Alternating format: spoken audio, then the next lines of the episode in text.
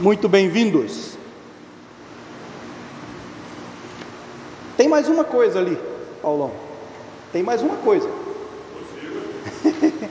Vamos ver depois que esse rapaz aí era filho de Jonas. Mas depois a gente vê. A gente vai ver.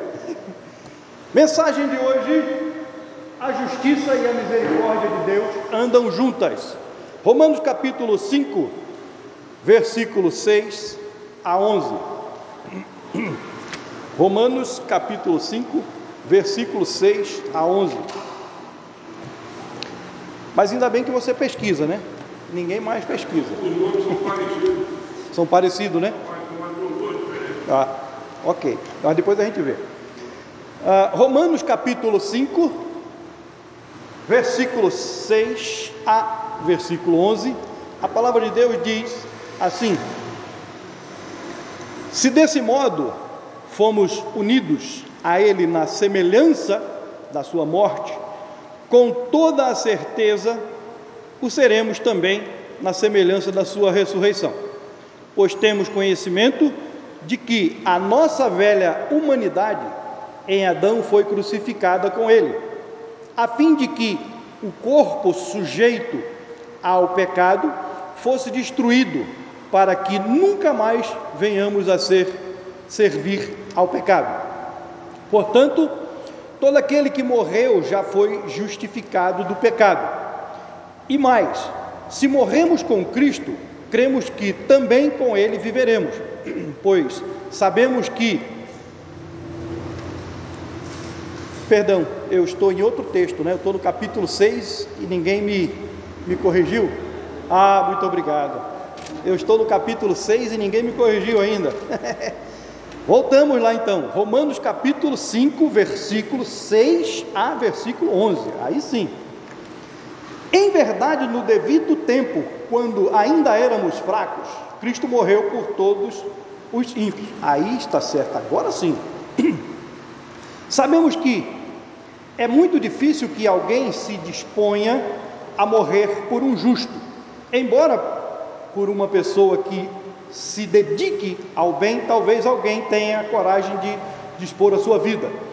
Porém, Deus comprova o seu amor para conosco pelo fato de ter Cristo morrido em nosso benefício quando ainda andávamos no pecado. Agora, como fomos justificados por seu sangue, muito mais ainda por intermédio dele seremos salvos da ira de Deus. Ora, se quando éramos inimigos de Deus fomos reconciliados com ele mediante a morte de seu filho, quanto mais no presente, havendo sido feitos amigos de Deus, seremos salvos por sua vida. E ainda mais nos gloriamos também em Deus por nosso Senhor Jesus Cristo, por intermédio de quem recebemos agora completa reconciliação. Graças a Deus, os textos de Romanos que Paulo escreveu são quase todos idênticos, né? E, e, e não foge muito daquilo que eu tenho que eu tenho a trazer hoje para a igreja. Porém, o texto realmente é esse aqui, Romanos capítulo 5, versículo de 6 a 11. O que Paulo escreveu aqui para a igreja em Roma. Vamos orar. Pai Santo e Celeste, nós te agradecemos pelo privilégio que temos de nos reunir como igreja e te agradecemos, ó Deus, pelo privilégio de podermos abrir as nossas Bíblias, seja em praça pública, seja na rua ou nos templos, e explanar a tua palavra, ler, compreender, interpretá-la. Obrigado por isso, ó Deus, porque nós vivemos em um país livre aonde nós podemos fazer isso com liberdade. Somos agradecidos, Deus, porque pessoas em outros países querem estudar a Sua palavra, pessoas querem conhecer mais do Senhor e são impedidos pelos governos, pelas forças políticas. Então eu te peço, a Deus, neste momento, que tu possas abrir nossas mentes e corações para que a tua palavra ela possa realmente penetrar e fazer a diferença em nossas vidas. Derrama a tua unção sobre a minha vida nesse momento, ó Deus, para que eu possa explanar e entregar a tua mensagem hoje ao teu povo da maneira em que o Senhor precisa que ela seja entregue. Obrigado, Pai. Nós te agradecemos no nome santo do nosso Senhor e Salvador Jesus Cristo. Amém. Esqueci A justiça e a misericórdia de Deus andam juntas. Hoje, quando eu passei a, o texto para o Marcinho fazer a, a, a visualização, né? Ele falou para mim, pastor, esse, ter, esse título já é quase uma mensagem inteira. É grande a benção. Mas eu podia dizer para você a justiça e a misericórdia de Deus, só. No final você ia entender o que, que eu queria dizer com isso. Mas eu já deixei ela clara aqui, para você entender que a justiça e a misericórdia de Deus andam juntas. Até expliquei para minha nora a, o resumo da mensagem hoje, não é? Obrigado. Em casa. Por que andam juntas? Vamos ver o porquê que a justiça e a misericórdia de Deus andam juntas. Mas vamos matar uma curiosidade aqui. Existem algumas linhas divertentes para se definir justiça tá? a justiça e misericórdia. Mas existem linhas divertentes para se definir, definir justiça: justiça social, justiça ambiental, justiça arbitral. Né? O irmão Carlos deve conhecer um pouco sobre várias linhas de, de vertentes de justiça, né? pois estudou direito. A irmã Cris também tem algum conhecimento né? disso, a irmã Conceição. Então, a gente tem as vertentes que nos direciona para a justiça. OK? E cada uma delas tem o seu princípio de definição. Porém, a justiça social é uma outra justiça, justiça social. Essa justiça que Jesus pregava é relacionada com os nossos problemas atuais com as coisas atuais que nós vivemos hoje, os nossos problemas. E a base para ter-se uma justiça social, ela vem do caráter do próprio Deus. Justiça é a qualidade moral segundo a qual se dá a cada um o que é seu de direito. O que é seu de direito. É retidão de caráter que se manifesta no cumprimento dos deveres. Justiça social é o exercício dessa mentalidade nas relações sociais, ou seja, na relação em que nós mantemos dentro da sociedade. Tá? Já a misericórdia é a compaixão despertada pela miséria alheia. A compaixão despertada pela miséria alheia. E essa compaixão, ela pode ser a compaixão de Deus, ou ela pode também ser a compaixão de um ser humano pelo outro, pela miséria que ele vive, que aquele ser humano vive. Então, a compaixão ela pode vir de Deus pela miséria alheia, também pode vir do outro ser humano pela miséria alheia que aquele vive. Deus não nos trata apenas na base de sua justiça, senão estaríamos todos condenados se Ele nos tratasse somente à base da sua justiça. Misericórdia é não recebermos de Deus o que na verdade merecemos, o castigo eterno. Você já pensou se Deus nos tratasse somente com a justiça dele? Ele sendo um Deus reto, um Deus perfeito, aonde estaríamos neste momento? Primeira parte da mensagem essa noite. Deus exige do seu povo justiça. Ele exige de cada um de nós justiça. Justiça. Vamos para Deuteronômio capítulo 10. Deuteronômio capítulo 10. versículo 12 e 15. Deuteronômio 10, 12 e 15. A 15. 12 a 15. Diz assim: Agora, portanto, ó Israel, que é que Yahvé, o teu Deus, pede de ti? Ora, apenas que tema o Senhor com amor reverente, andando em seus caminhos, servindo ao eterno teu Deus, com todo o teu coração e com toda a tua alma, e que obedeças aos mandamentos e doutrinas do Senhor, que hoje te ordeno, para a tua plena felicidade. Eis que os céus e os céus dos céus, a terra e tudo o que nela existe, tudo, absolutamente tudo, pertence a Yahvé, o Senhor teu Deus.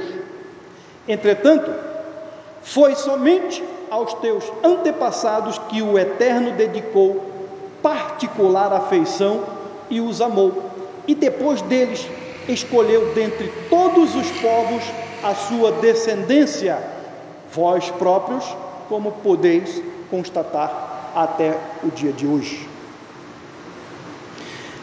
Depois que Moisés ele retirou o povo de Israel da escravidão do Egito, e de ter passado 40 anos se aperfeiçoando no deserto, enfim, o povo já avistava, o povo já vislumbrava a terra prometida por Deus a eles. O povo já conseguia ver, observar que lá ao longe estava já a terra prometida, a terra que Deus havia dito que daria a eles. E Moisés já começava a repetir a lei para o povo, vinda do livro de Deuteronômio, que retratava também um discurso, o discurso de despedida de Moisés. Tá? Moisés estava ali se despedindo do povo ao recitar o livro de Deuteronômio para eles. Moisés apela ao povo para que faça tudo quanto Deus requer, tudo quanto Deus pedir, havemos de fazer. Há um pedido expresso de Moisés para que todo pensar e agir do povo seja sempre segundo a vontade de Deus.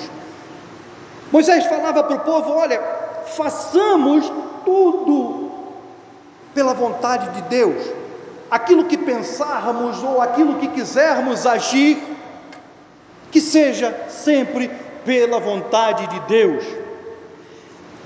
Moisés faz aqui uma convocação ao amor, à fidelidade e à obediência, baseado no mesmo poder demonstrado por Deus no Egito e durante toda a caminhada, toda a peregrinação pelo deserto. Tá? Então Deus estava mostrando isso aqui a eles. Então Moisés fazia aqui um apelo à submissão fundamentada nas bênçãos que o povo receberia se permanecesse leais.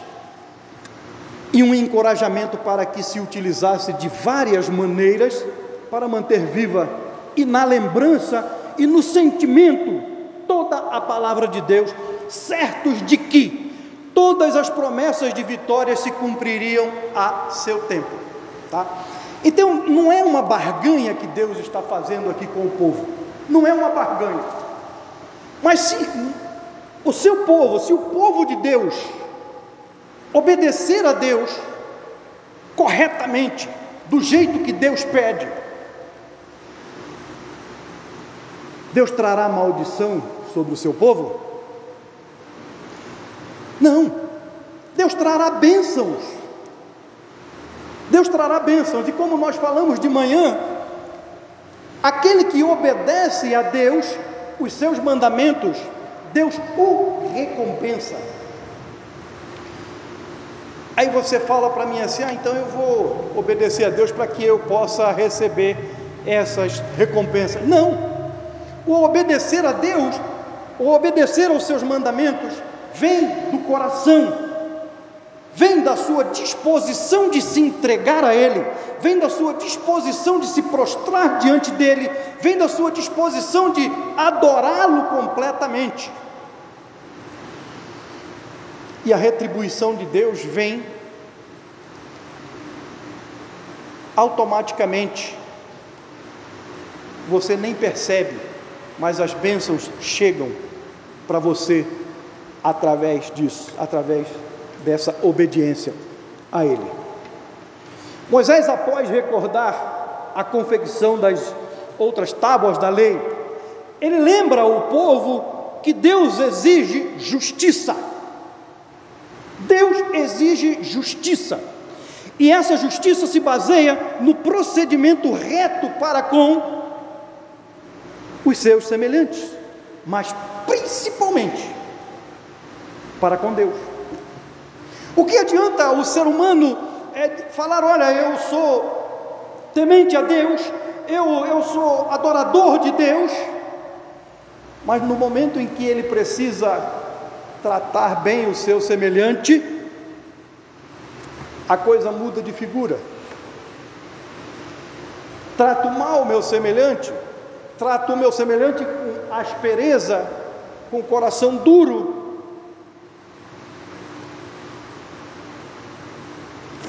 Então devemos ser para Deus aquilo que somos também para os nossos semelhantes, porque da maneira em que queremos ser tratados, nós devemos tratar o outro. Eu quero te dizer que para que haja justiça na vida do povo de Deus, é necessário que antes de qualquer coisa haja temor a Deus e obediência à Sua palavra. Temor e obediência à palavra de Deus. Eu já falei e vou repetir aqui que temor não é ter medo de Deus. Temor não é isso. Temor, temer a Deus é reverenciar, é ter reverência de Deus. Deus não é nenhum bicho de sete cabeças para que tenhamos medo dele.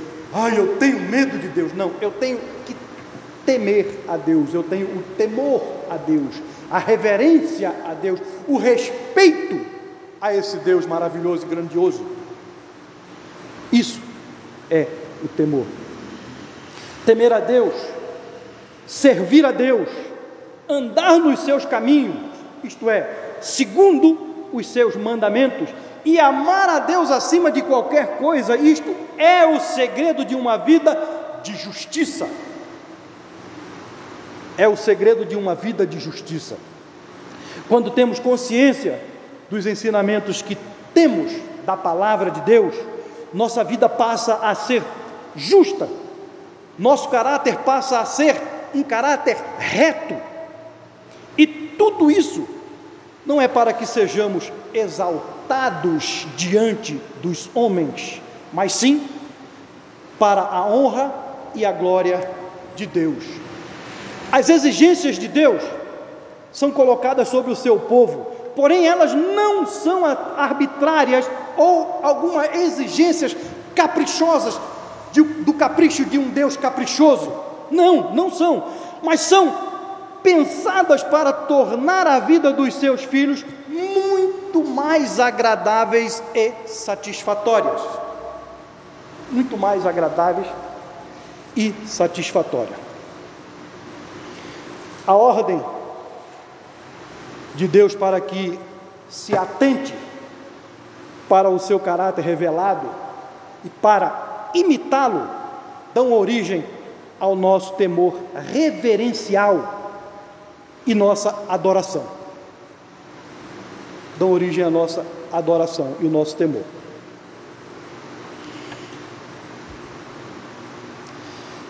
Do qual nasce o nosso modo e a nossa maneira de viver.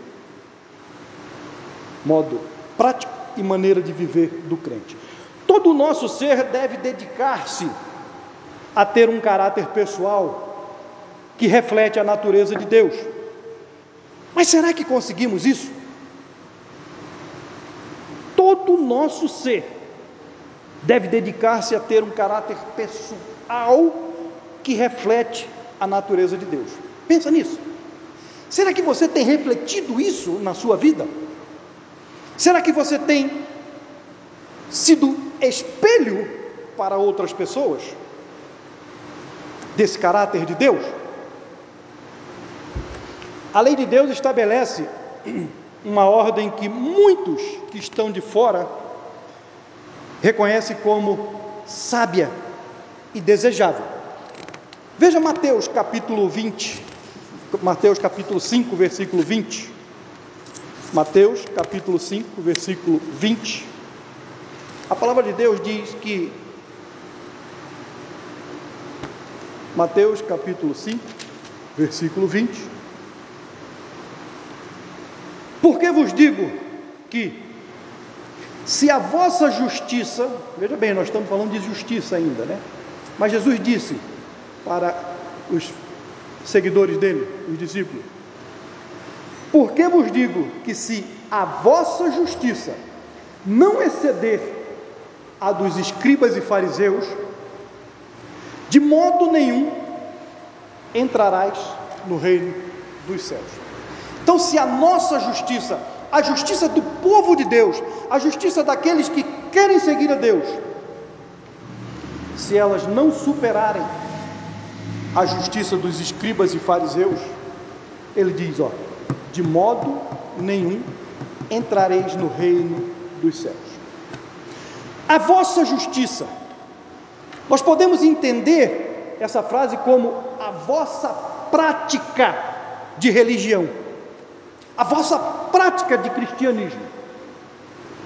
A justiça dos fariseus era exterior, quando na verdade deveria ser interior. E Jesus ainda diz que os fariseus eram sepulcro caiado. Por quê? Por fora andavam bonitinho, por fora o sepulcro é bonitinho, se você for num cemitério você vai ver, né? Sepulcro pintadinho, bem ajeitadinho, mas abra ele e olhe dentro o que, que vai sair. Uma fedentina, uma podridão.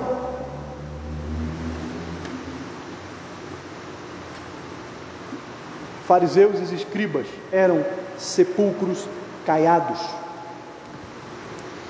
Então a justiça dos fariseus era exterior e nunca interior. Mas então, como podemos ser melhores do, do que os fariseus? A Bíblia diz que devemos examinar abertamente a nossa vida e honestamente a condição espiritual do nosso coração. Os fariseus, orgulhosos de seus ardentes esforços por observar cada minúcia da lei judaica, nunca poderiam afirmar-se humildes de espírito. Nunca. Nunca se afirmavam humildes de espírito. O legalismo religioso exterior escondia a sua pobreza espiritual interior. Sabe? Quando confessamos as nossas, as nossas necessidades a Deus, Deus nos torna justo e a maior de todas essas necessidades ao homem, ao ser humano, é a necessidade da salvação. O homem ele tem uma necessidade tremenda de salvação. As leis de Deus é, reúnem todos os padrões de justiça e os seres humanos não encontram, não encontram nenhuma razão para criticar ou alterar a ordem social de Deus. Amém ou não? Não encontram. Não encontram e nem podem achar uma maneira de criticar ou de alterar a ordem social que Deus coloca para o seu povo. Amém ou não? Segunda parte, Deus é justo. A justiça de Deus a seu povo. Deuteronômio capítulo 10, ainda, o versículo 17 até o 19.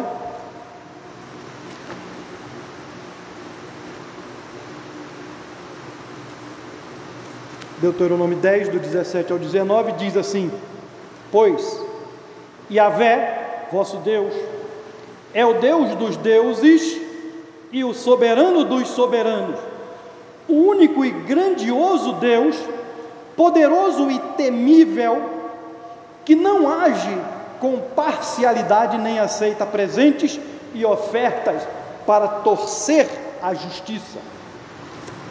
Deus não é corrupto. Ele defende a causa do órfão e da viúva e ama o estrangeiro, provendo-lhe alimento e vestimenta.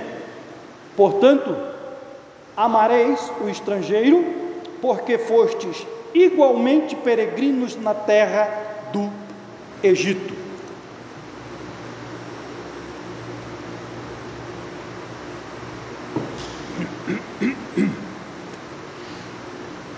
Essa é a razão pela qual Deus exige justiça do seu povo. Ele que é o único e verdadeiro Deus, Senhor dos senhores, absoluto de tudo, Criador e de tudo, Senhor, é justo. E se Ele é justo, Ele exige também que o seu povo seja justo. Tá? Ele exige que seu povo seja justo. Os versículos acima, eles mencionam alguns aspectos do porquê Deus é justo. Vejamos, primeiramente, ele não age com parcialidade ou não faz acepção de pessoas. Não age, não age com parcialidade, no versículo 17. Em algumas traduções está: ele não faz acepção de pessoas. Todas são iguais diante de Deus, tá? Estão iguais em princípios diante dele, como suas criaturas. Ele não tem preferidos para liber, liberar perdão e salvação. Ele não tem preferido. Ele não faz de nenhum de nenhuma pessoa a preferência para liberar salvação. A salvação é dispensada a todo o ser humano, tá? dispensada a todo o ser humano. É claro que no início, Deus havia escolhido o povo de Israel para começar, para dar início à formação de uma grande nação. Mas isso não quer dizer que é, Deus iria salvar apenas aquele povo. Não.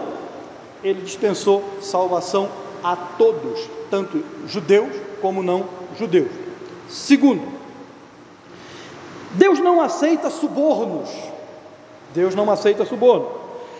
Oferta para torcer a justiça. Bom, nós podemos ver isso nos seres humanos. Nós podemos ver isso com, em pessoas que lidam com a justiça e são subornadas para que a, a justiça possa ser torcida. São subornadas para que a decisão judicial ela possa ser diferente daquilo que alguém espera. O que ele faz é por determinação do seu caráter e não na base de recompensas. Não na base de recompensas. Ele faz pelo caráter dele. Ah, pastor, mas o, o senhor acabou de falar que Deus recompensa aqueles que seguem os seus mandamentos. Sim, ele recompensa, mas recompensa pelo seu caráter, recompensa pelo seu amor, recompensa pela sua graça. Mas ele não faz barganha, ele não faz troca. Olha, se você seguir o, os meus mandamentos, eu, eu, eu vou te dar isso, vou te dar aquilo. Não, ele não faz isso. Isso tudo vem pelo amor de Deus, pelo caráter dele, pela justiça dele a seu povo. Tá? O que é uma. Isso aqui, o que ele faz aqui, o que ele faz é por determinação do seu caráter e não pela base de recompensas é uma grande advertência para certos grupos religiosos que insistem em tentar agradá-lo com as suas obras, com as suas as suas, os seus feitos humanos, os seus feitos de homens, tá?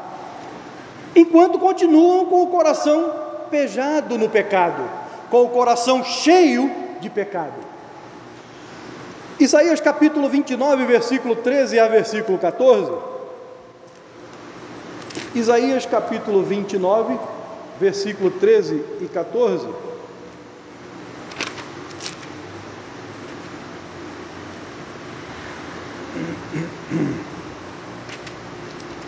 29, 13 e 14 diz assim: Eis que assim declara o Eterno: Visto que este povo se chega junto a mim apenas com palavras, sem atitudes, e me honra somente com o mover dos lábios, enquanto o seu coração está muito distante da minha pessoa. E a adoração que me prestam é constituída tão somente de regras e doutrinas criadas por homens. O que me resta é continuar a apavorar este povo com obras maravilhosas e feitos assombrosos, a fim de que o conhecimento dos seus sábios pereça e a inteligência dos seus pensadores se desvaneça uma fraqueza fundamental na maior parte das instruções religiosas é quando ela se torna uma questão de meras palavras repetitivas que fazem pouca ou nenhuma diferença para as pessoas que as ouvem. Meras palavras repetitivas. Aquilo faz alguma diferença para quem vai ouvir? Não, não faz. A adoração hipócrita atrai o mais severo julgamento de Deus às pessoas. A adoração hipócrita. A adoração ela tem que vir do coração do ser humano. A adoração ela tem que vir quando o ser humano reconhece o ser que ele está adorando. Quem é esse ser? O que esse ser fez para que eu possa adorá-lo? Deus não aceita uma religião que pratica uma adoração fingida ou ritos que somente agradam as pessoas, ritos que somente agradam os seres humanos. Lembra quando eu falei que vocês vieram aqui hoje para prestar culto a Deus? Muitas pessoas vêm para se reunir como igreja e vem no intuito de, ah, eu vou lá porque eu vou no culto hoje para me renovar, eu vou no culto hoje para me alegrar, eu vou no culto hoje para sair de lá completamente alegre. Sim, você até vai sair renovado.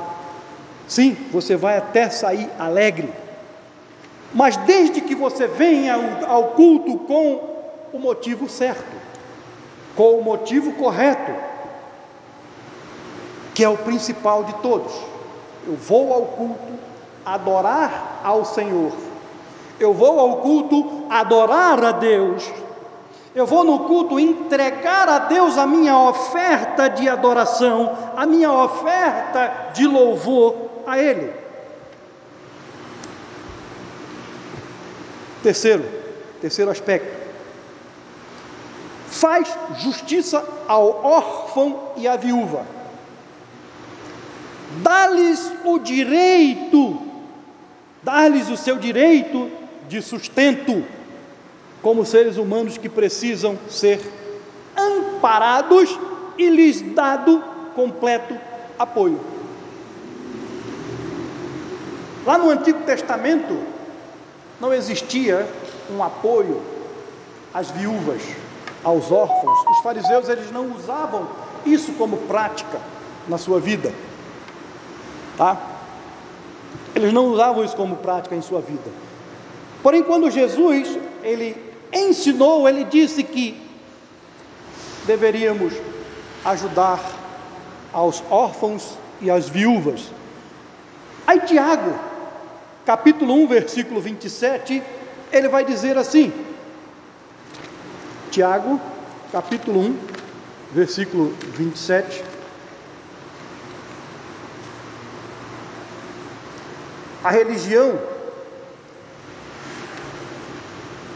a religião que Deus, o nosso Pai, aceita como sincera e imaculada é esta: cuidar dos órfãos e das viúvas em suas dificuldades e, especialmente, não se deixar corromper pelas filosofias mundanas. Pelas filosofias mundanas. E Tiago escreveu isso porque ele via no farisaísmo o modo em que eles tratavam as viúvas e os órfãos. E a verdade em que Jesus havia lhe ensinado cuidar das viúvas e dos órfãos. Isto é uma característica prática do exercício da religião, apresentada no Antigo Testamento ao Evangelho de Cristo Jesus. Quarto e último aspecto do porquê Deus é justo. Ama o estrangeiro, sustentando-o. O cristianismo é mais do que uma religião. O cristianismo é uma vida prática de retidão para com Deus e para com o próximo. É uma vida prática de retidão. Devemos refletir como filhos de Deus a sua justiça. Ora, conhecemos a justiça de Deus como filhos de Deus, então devemos refletir essa justiça em nossa vida. Deuteronômio, ainda capítulo 11, o versículo 1. Moisés vai dizer assim, Deuteronômio, passamos do 10 agora, vamos para o 11, o versículo 1, ele diz assim, do 11: Portanto, Amarás o Senhor teu Deus e obedecerás continuamente aos seus decretos, às suas doutrinas e aos seus mandamentos. Decreto, doutrinas e ao seu mandamento. O amor de Deus, ele conduz o seu povo a aceitar de bom grado os limites morais que ele define e a obedecer-lhe. Ora, Deus coloca um limite moral para o ser humano. E ele diz que nós devemos obedecer. E tal obediência nunca é um meio temporário de ganhar algo de Deus, mas uma resposta contínua e permanente de amor por Ele, por Deus. Uma resposta contínua e permanente. Deus nos permite ver evidências do seu poder na história a fim de levar-nos a amá-lo e a obedecer-lhe. Ele nos mostra as, as, evidências, ele nos mostra as maravilhas, nos mostra as maravilhas que ele tem feito. Para quê? Para que possamos ver aquilo e ter aquilo como verdade e obedecer-lhe. Eu quero te dizer que a expressão hebraica mishmar traduzida nesse versículo 1 por decreto, significa aquilo que é vital ser guardado. O decreto de Deus é vital ser guardado. Isto quer dizer também que é a soma total daquilo que Deus ordenou para que seus filhos obedecessem. É a soma total dos mandamentos que Deus colocou para que seus filhos obedecessem. Doutrinas e mandamentos. Deus quer, ele requer determinados comportamentos do seu povo, ainda que o significado preciso dessas palavras se diferencie em relação de uma para outra. Ainda que elas se diferenciem de uma para outra. Em geral, elas denotam a vontade de Deus a seu povo. Todos os mandamentos tudo aquilo que Deus coloca para o seu povo vai denotar a vontade dele para o seu povo, amém ou não? Vai denotar a vontade dele. Mas a justiça de Deus para com seu povo, ela vem acompanhada de misericórdia. Ela nunca vem como somente a justiça. Terceira parte, a misericórdia de Deus a seu povo. Deus não nos, nos vê apenas segundo a sua justiça, tá? Ele não nos observa apenas aplicando a sua justiça, mas também segundo a sua misericórdia. Pois se fôssemos tratados por Deus apenas na base da sua justiça, estaríamos perdidos e encrencados completamente, pois somos pecadores. E a palavra de Deus diz que, em Romanos capítulo 3, versículo 10 e 11, Romanos capítulo 3, versículo 10 e 11,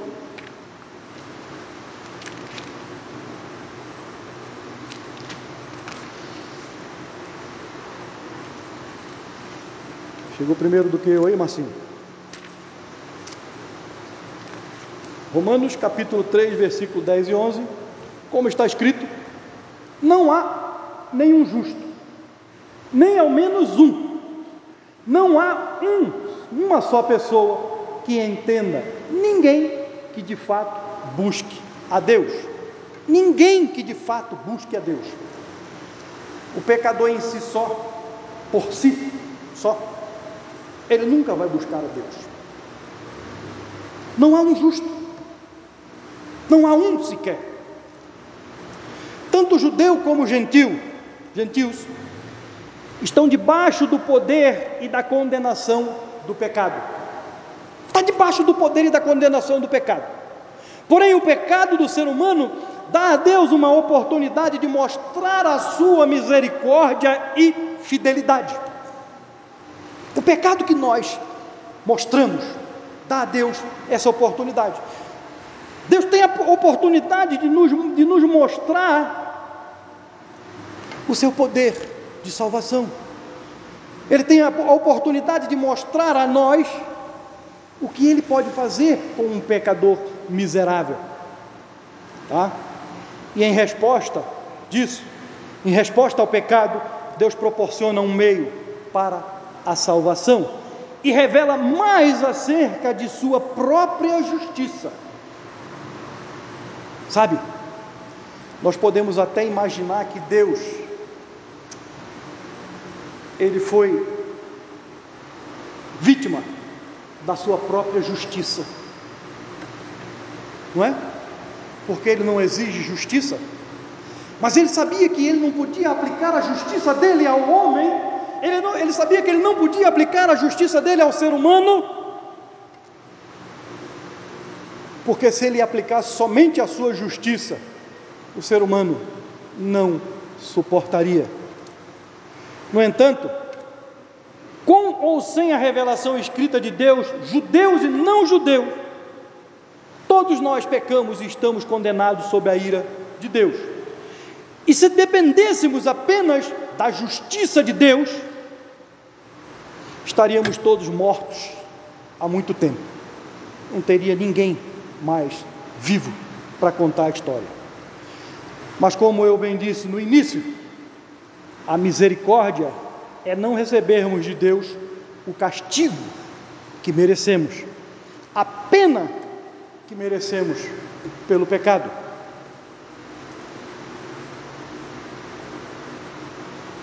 Esse já era. Mas Deus, por nos amar, Deus, por nos por demonstrar um grandioso amor por cada um de nós, Ele mesmo sofreu as penas da sua própria justiça quando se tornou carne e recebeu sobre si a pena, o castigo do nosso pecado, o castigo que a nós era imputado. Ele recebeu sobre si. Romanos capítulo 5, versículos 6 a 10, que nós acabamos de ler no início, que nós lemos no início, e vamos voltar a ele agora. Romanos capítulo 5, versículo 6 a 10. Ele diz que, em verdade, no devido tempo, quando ainda éramos fracos, Cristo morreu por todos os ímpios. Para por aí. Jesus morreu por nós, sem que merecêssemos. Jesus morreu por nós sem que tivéssemos nenhum merecimento, porque estávamos nós ainda em pecado e sendo ainda inimigos de Deus. O homem pecador é inimigo de Deus. Mas a morte de Cristo demonstrou o amor absoluto de Deus por nós, pecadores. Deus ele fez o supremo sacrifício para que eu e você pudéssemos ter salvação, pudéssemos ter vida eterna.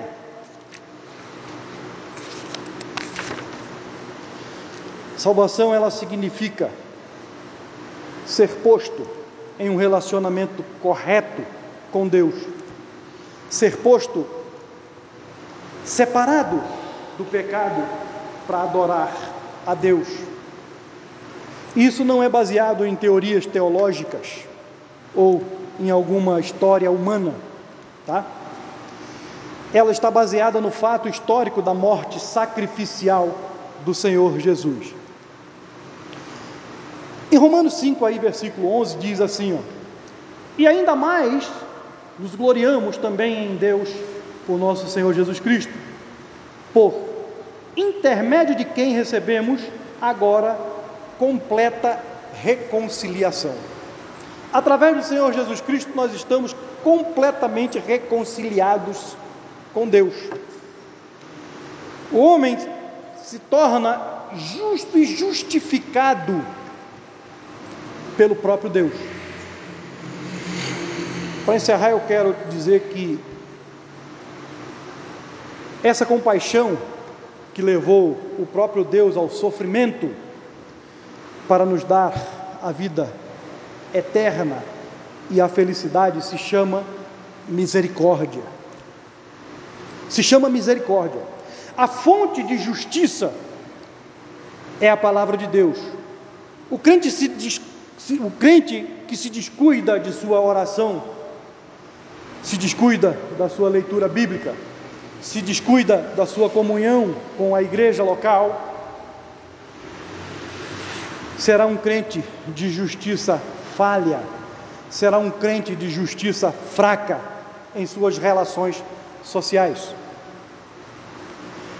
O fiel à palavra será justo e assim glorificará a Deus. Temor, obediência e amor a Deus é o segredo da justiça. Como filhos de Deus, devemos manifestar em nosso caráter as mesmas características da justiça de Deus, as mesmas características de justiça que Deus tem. O Salmo 103, versículo 17. Salmo 103, versículo 17. O salmista vai nos dizer assim: 103, versículo 17.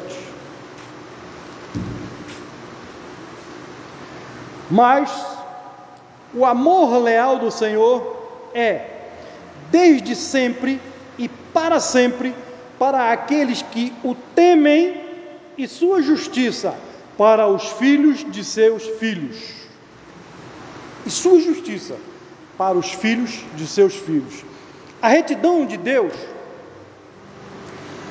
a retidão de Deus está intimamente associada a seu amor. E ele manifesta seu amor por meio de seus atos, atos justo e salvífico. Eu quero te dizer que os que pela fé temem a Deus vivem sob a sua misericórdia e são perdoados e têm vida eterna. Porém, os que o rejeitam e não creem não aceitando a sua substituição, que foi feita por Cristo Jesus na cruz do Calvário, não podem escapar da sua justiça, porque Deus é justo. Misericórdia e justiça de Deus são eternas, como Ele é eterno. Amém? Vamos terminar cantando um hino.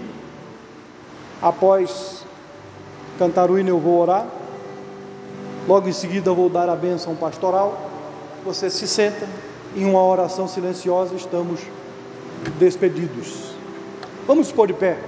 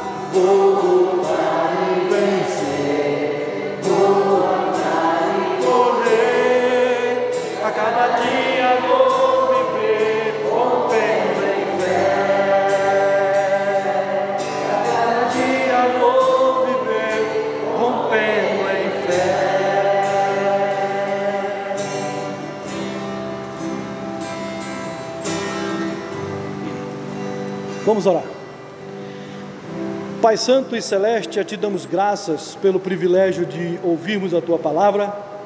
Obrigado, Deus amado, porque a Tua misericórdia, ela é durável, a Tua misericórdia dura para sempre. E podemos crer e confiar nessa misericórdia maravilhosa do Senhor, pois o Senhor não aplica somente a Sua justiça sobre o Teu povo, mas também o Senhor dispensa misericórdia a cada um de nós. Isso é maravilhoso.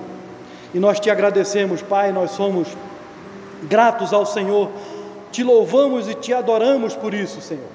Obrigado, Pai Santo, por cada vida que aqui está, cada vida que esta noite ouviu a tua palavra e que essa palavra ela possa ter encontrado em um coração, um cantinho qual ela possa, ó Deus, estar presente sempre, todos os dias de sua vida, para que uma hora ela possa ser utilizada Obrigado, Deus amado. Te agradeço por tudo. No nome santo do nosso Senhor e Salvador Jesus Cristo, eu oro e agradeço. Amém. Receba as bênçãos pastoral. Que o amor grandioso do nosso Deus e Pai, a graça remidora do Deus Filho e a consolação do Santo Espírito possa estar sobre o seu povo nesta terra, hoje e sempre, até a volta do Senhor Jesus Cristo. E a igreja diz: Podem sentar, após uma oração silenciosa, estamos despedidos do culto, mas lá embaixo nós temos um, uma confraternização é, pelos aniversariantes do mês, tá bom?